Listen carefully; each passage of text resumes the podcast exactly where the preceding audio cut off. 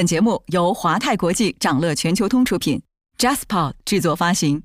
掌乐早知道，从华尔街到中环，每个交易日开盘前，我们用十分钟为你播报最新鲜、硬核的财经快讯。今天是二零二三年一月三十号，星期一，各位投资者早上好。春节期间呢，海外市场有哪些重要的财经消息？今年美国经济走势将如何？内地消费火热将带动港股哪些行业？稍后的焦点话题，我们将从三个角度为你拆解。而上周 A 股春节休市期间，港股周四周五正常交易，期间涨幅较为明显。而美国、欧元区都披露了提振各自经济软着陆希望的数据。在焦点话题结束之后呢，我们带你一起深入上周全球市场里的大事。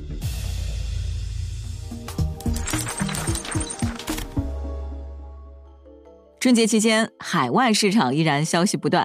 美国公布了一系列宏观数据，包括 GDP 以及和通胀相关的 PCE 等关键指标。那他们对美股走势产生了哪些影响？而在行业层面，智能手机、新能源车春节期间有哪些重要动向？放开后的首个春节，内地消费的火热又带动了港股的哪些行业呢？好，我们先来看美国四季度的 GDP 数据。美国去年四季度实际 GDP 年化季环比增速为百分之二点九，高于经济学家预测的百分之二点六。那这和三季度百分之三点二的增幅相比有所放缓。考虑到美联储所采取的紧缩措施，美国经济依然在以健康的速度扩张。但是，美国经济最大的组成部分，占据 GDP 大约百分之六十八的个人消费增速只有百分之二点一，低于预期。虽然个人消费依然实现了正增长，GDP 报告仍然显示出一些美国消费者面临压力的迹象，比如工资增速没能跟上通货膨胀的增速，这使得他们只能提取之前从政府的疫情救援计划中积累的储蓄。物价上涨和借贷成本上升的负担正在加重，这也预示着美国经济前景暗淡。再来看美联储高度关注的一个通胀指标——美国个人消费支出 PCE 物价指数。那四季度这个数据年化季环比为百分之三点二，创下二零二零年以来的最慢增速。剔除食品和能源后的核心 PCE 物价指数上升了百分之三点九。前两个季度呢，这个指标是百分之四点七。数据表明，四季度美国的通货膨胀已经显著降温，这和持续回落的 CPI 数据所体现的趋势是一致的。那十二月单月的美国个人消费支出 PCE 物价指数也证实了经济回落的趋势，同比增长百分之五，是连续第六个月放缓，并创下二零二一年十月以来的最小涨幅。十二月核心 PCE 物价指数也低于美联储的预期。美国财政部长耶伦表示，他对美国近期的通胀和就业数据感到鼓舞，但与此同时，他也承认，在当前高利率环境下，美国经济确实有陷入衰退的风险。一些宏观数据显示出，美国经济具有比较强的韧性，这增加了软着陆的希望。同时呢，美联储青睐的通胀指标继续降温，支持美股走高。上周美股回落后反弹，赶在美联储议息会议前，新年内第三周累计上涨。PCE 通胀指标公布后，美债收益率有所回落，美元指数震荡上行。但是呢，美国经济的另一个不祥预兆正在显现，那就是。越来越多的车主无法及时偿还汽车贷款了。在新冠疫情期间，二手车价格飙升，迫使买家为他们的车辆申请更多的贷款。那在政府发放的刺激消费支票、劳动力市场紧张和股市飙升的时代，每月还贷似乎没什么问题。但是，随着通货膨胀侵蚀消费预算以及就业市场降温，许多人的情况就发生了变化。现在呢，在美国拖欠汽车贷款的美国人比金融危机期间还多。根据惠誉评级的数据，去年十二月至少逾期六十天还款的次级汽车借款人比例，从二零二一年四月的七年低点百分之二点五八上升到百分之五点六七。那相比之下，金融危机期间的峰值是二零零九年一月创下的百分之五点零四。车贷违约增加还只是美国消费出现问题的征兆之一。最近呢，由于美联储的大幅加息，美国信用卡的平均利率上升到历史新高，超过百分之十九，创纪录的信用卡债务和创纪录的信用卡利息，对美国经济和手头拮据的消费者来说都是灾难性的。他们别无选择，只能继续刷信用卡购买生活必需品，同时希望下个月账单上的负债会有所减轻。不幸的是，在不久的将来，这也将转化为美国消费银行的巨额贷款坏账损失，那会是美联储最终会担心的时候。说完美国喜忧参半的宏观数据，我们换换口味，来聊聊几个春节期间有动向的热门行业的情况。先说智能手机，即使是在西方重磅节日扎堆的去年第四季度，全球智能手机市场也没能扭转下滑的势头，出货量创纪录急剧减少。国际数据公司 IDC 的最新公布数据显示，二零二二年第四季度全球智能手机合计出货三亿部，同比下降百分之十八点三。创下 IDC 有记录以来最大单季降幅。IDC 的报告里提到，在消费者需求明显受创、高通胀和经济不确定性的共同影响下，2022年全年全球智能手机合计出货12.1亿部，是2013年以来最低年度水平。IDC 全球数据追踪团队的研究主管说：“我们之前从未见过在假日季智能手机出货量还低于前一季度的情况。”而这次需求疲软和库存高企，导致手机供应商大幅削减出货。供应商一方面重新调整对盈利能力的关注，一方面在对待出货和规划时越来越谨慎。这个假日季告诉我们，通胀上升和宏观担忧加剧，在继续妨碍消费者支出，甚至影响超过预期，并将任何可能的复苏推迟到二零二三年底。和智能手机的销量惨淡相比，电动车行业似乎迎来了曙光。那在经历了灾难性的二零二二年后，特斯拉所处的最糟糕的局面可能过去了。上周，特斯拉股价累计大涨百分之三十三，是二零一三年五月以来的最大单周涨幅。截至上周五，特斯拉收盘价为一百七十七点九零美元，是去年十二月九号以来的最高价，比今年一月三号一百零八点一零美元的收盘低点更是上涨了百分之六十五。马斯克的表态消除了客户对特斯拉需求下滑的担忧。他说，自从公司两周前降价以来，订单量几乎是生产速度的两倍。高盛分析师表示，特斯拉公司正在顺利朝着今年实现一百八十万辆的交付预期前进，并且订单激增表明，今年任何降价动作都可能比之前预期的更为谨慎。特斯拉掀起了电动汽车行业的狂欢。有报道称呢，沙特主权财富基金 PIF。计划购买未被其持有的所有电动汽车生产商 LCID 股份，在将它全部收购后，考虑未来数年再让这个公司在沙特上市。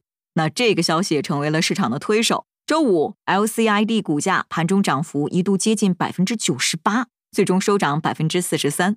其他电动汽车股中，当天 FSR 收涨百分之十五，Rivian 收涨百分之八点三。l o r d s t o w n 收涨百分之七点五，Solo 收涨百分之五点七。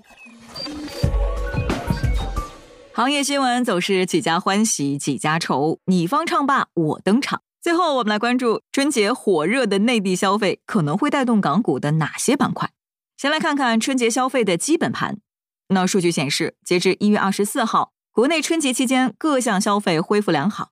出行方面。春运旅客发送量和二零二二年同期相比提高了百分之六十八。旅游方面，春节假期前四天，多项旅游业务已经反超二零一九年同期。和二零二二年春节同期相比，民宿预订量同比增长超过百分之二百，门票预订量同比增长了百分之五十。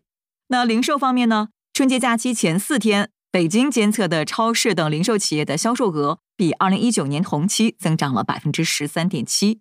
电影方面，春节档票房收入恢复到二零一九年同期的百分之一百零五水平。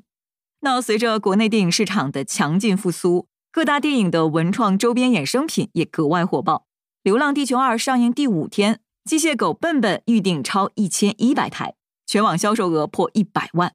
周边产品的爆火也提高了一部分背后上市公司的曝光率。值得一提的是啊。在港股春节期间最后一个交易日，《流浪地球二》衍生品生产商之一的商汤科技涨了近百分之二十。那分析指出，长期来看，随着国产 IP 崛起，衍生品售卖业务有望提供更大的想象空间。再来说说游戏板块，挤爆服务器、霸占免费榜、频繁登热搜，派对游戏在这个春节简直杀疯了。数据显示。春节期间，由网易研发的休闲竞技手游《蛋仔派对》超过《王者荣耀》和《和平精英》，连续登顶 iOS 免费游戏榜。除此之外呢，巨人网络旗下的《太空狼人杀》手游《太空行动》，心动公司的平台格斗手游《派对之星》等派对游戏都获得了不错的成绩。派对游戏为什么能够频繁出圈呢？游戏业内人士分析，直播平台对于派对游戏的声量助推效果显著。这类游戏啊，往往社交属性强烈，趣味性又高，更容易出直播效果，能够在短时间内获得大量传播。不过呢，出爆款难，让爆款一直爆下去更难。派对游戏可能会在生命周期上吃亏，需要靠高频、大量的填充内容以及运营好社区，才能长线延续下去。您正在收听的是长乐全球通早间资讯播客节目《长乐早知道》。接下来，我们带你快速回顾一下上周全球市场的表现。A 股春节休市期间，港股周四周五正常交易期间，恒生指数累计上涨百分之二点九二，恒生科技指数累计上涨百分之五点三五，创下二零二二年七月以来新高。盘面上呢，软件开发。包装食品、汽车零件等板块走强，锂电池板块表现较好，绿电概念、航空板块多数下跌。综合来看啊，春节期间经济复苏相关概念仍然是港股市场关注的主线，但节后的第二个交易日交投比较平淡。分析认为呢，近期海外主动型基金大幅流入，可能是港股行情的推动力。其次呢，公募基金去年第四季对港股仓位由百分之四点三上升到百分之五点八。大约修复到二零二零年第四季度的位置，也对行情有推动作用。分行业来看呢，公募基金在去年第四季加仓传媒、医药、计算机等行业，外资加仓食品饮料、煤炭、计算机行业，内外资共同加仓传媒、医药、计算机行业。内外资对平台经济政策回暖的预期较为一致。那让我们把视线转回美国，美联储加息看起来开始奏效了。数据显示，美国经济中的货币供应量已经出现收缩。十二月份，美国 M 二同比增长率为负的百分之一点三，那这是从美联储一九五九年开始跟踪该指标以来的最低水平，也是美国 M 二在现有所有数据中的首次下降。与此同时呢，来自密歇根大学的数据显示，一年通胀预期继续回落，下跌到百分之三点九，跟十二月相比显著回落，创下二零二一年四月份以来新低。长期通胀预期下跌到百分之二点九，通胀预期的改善提振了消费者信心。一月消费者信心指数中值达到六十四点九，创下九个月新高。那落实到实体经济中，标普全球公布的数据显示，美国一月 market 制造业、服务业综合 PMI 跟十二月相比都有小幅的回升，但仍处于萎缩区间。其中制造业 PMI 初值为四十六点八，连续第七个月陷入萎缩。服务业 PMI 初值为四十六点六，连续第三个月陷入萎缩。综合 PMI 初值和服务业 PMI 一样，也是四十六点六，全部低于荣枯线。那尽管制造业 PMI 严重萎缩，但美国十二月的耐用品订单反弹规模几乎是前所未有的，环比增长了百分之五点六，远远高于市场预期的环比增长百分之二点五，创下二零二零年七月以来的最大涨幅。那这个数据的主要推动力呢，是非国防飞机订单的大幅激增。期间，美国飞机订单创二零一四年十月以来的最大月度增长，飞机整体推动了十二月的耐用品订单。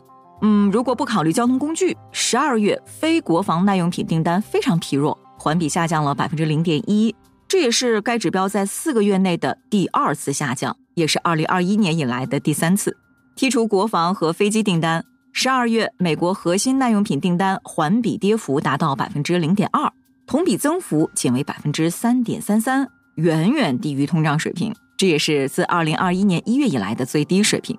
好，再来看看欧洲，欧元区私营部门经济在二零二三年初意外恢复增长，提振了市场对欧元区经济软着陆的希望。那数据显示，欧元区一月综合 PMI 初值上升到五十点二，比预期和前值都要好。这也是去年六月以来该指标首次高于五十的荣枯线。同时公布的欧元区一月制造业 PMI 初值是四十八点五，连续七个月低于荣枯线。那虽然欧元区制造业活动继续萎缩，但收缩步伐进一步明显放缓。欧元区一月服务业 PMI 初值为五十点七，是去年八月以来首次超过荣枯线，高于预期值，表明服务业活动正在恢复。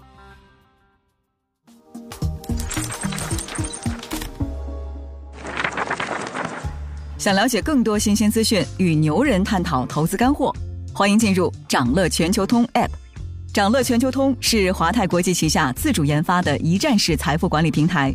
为全球华人投资者提供港、美、A 股及新加坡市场的股票交易、公募基金、ETF、保险、智能投顾等多元化金融产品及服务。点击节目 Show Notes 中的链接，现在就一键直达掌乐全球通。您正在收听的是掌乐全球通早间资讯播客节目《掌乐早知道》。那在今天开盘前呢，还有这些重要资讯值得你关注。德国上修今年 GDP 预期，有望增长百分之零点二。德国政府发布的年度经济报告预计，随着能源危机的缓解和提振商业信心措施的实施，二零二三年有望摆脱衰退，GDP 增长达到百分之零点二。报告还预计，二零二三年德国通货膨胀率也将从去年的百分之七点九下降到百分之六。英特尔四季度收入创二零一六年以来最低，财报显示。英特尔四季度营收为一百四十亿美元，低于市场预期，创下二零一六年来最低季度收入，同比大幅下降百分之三十二。全年营收为六百三十一亿美元，同比下降百分之二十。那该公司给出的今年一季度业绩指引更是被视作灾难级。如果营收仅达到指引范围低端，一季度将成为该公司从二零一零年以来收入最少的一个季度。微软四季度云业务放缓，仍旧好于预期。微软公布四季报，期内销售收入同比增长百分之二，略低于预期。但如果不计汇率波动的影响，营收同比增长百分之七，高于市场预期。公司核心业务智能云的收入增长放缓程度没有市场预期的大，云业务相对强韧，帮助抵消了美元走强和个人电脑相关业务下滑的打击，使得公司的总盈利仍然好于预期。此外呢，本周还有这些即将发生的重要日程值得你关注：美联储将公布 FOMC 利率决策；美国将公布一月非农数据、一月 ADP 就业数据、一月失业率、一月 ISM 制造业和非制造业指数、一月资商会消费者信心指数；欧洲央行将公布存款便利利率、边际贷款利率、主要再融资利率。欧元区将公布一月制造业 PMI 终值，一月调和 CPI。财报方面，埃克森美孚、通用汽车、AMD、麦当劳、辉瑞制药、穆迪、万宝盛华将公布业绩。以上就是今天掌乐全球通、掌乐早知道的全部内容，期待为你带来醒目的一天。祝您在投资中有所斩获，我们明早再见。想了解更多新鲜资讯，与牛人探讨投资干货，现在就点击节目 show notes 中的链接，进入掌乐全球通 app。